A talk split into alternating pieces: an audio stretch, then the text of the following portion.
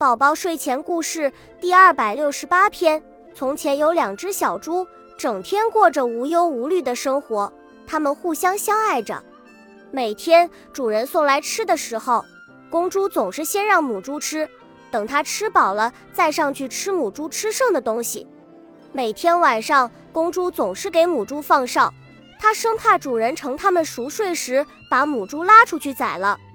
日子一天天的过去，母猪日渐长胖，而公猪则一天天瘦下去。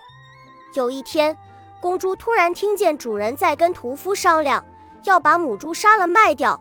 公猪伤心至极，于是从那天开始，公猪性情大变。每当主人送吃来时，公猪总抢上去把东西吃得一乾二净。每天吃后便躺下大睡，并且告诉母猪，现在换它来放哨。如果他发现他没放哨的话，就再也不理他。渐渐的日子一天天过去，母猪觉得公猪越来越不在乎它，母猪失望了，而公猪还是若无其事的过着安乐日子。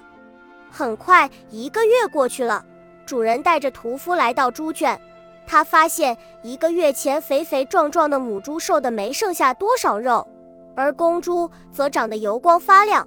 这时的公猪拼命地奔跑，想引起主人的注意，表明它是头健康的猪。终于，屠夫把公猪拖出猪圈的那一刻，公猪朝着母猪笑着说：“以后别吃这么多了。”母猪伤心欲绝，拼命地冲出去，但圈门被主人关上了，搁着蓝母猪看着闪着泪光的公猪。那晚，母猪望着主人一家开心地吃着猪肉。母猪伤心地躺倒在以前公猪每天睡的地方。突然，它发现墙上有行字：“如果爱无法用言语来表达，我愿意用生命来证明。”母猪看到这行字，肝肠寸断。人类听到这个凄美的爱情故事，也无不为之动容。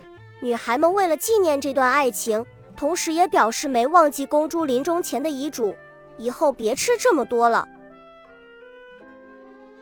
恭喜你又听完三集，欢迎点赞、留言、关注主播，主页有更多精彩内容。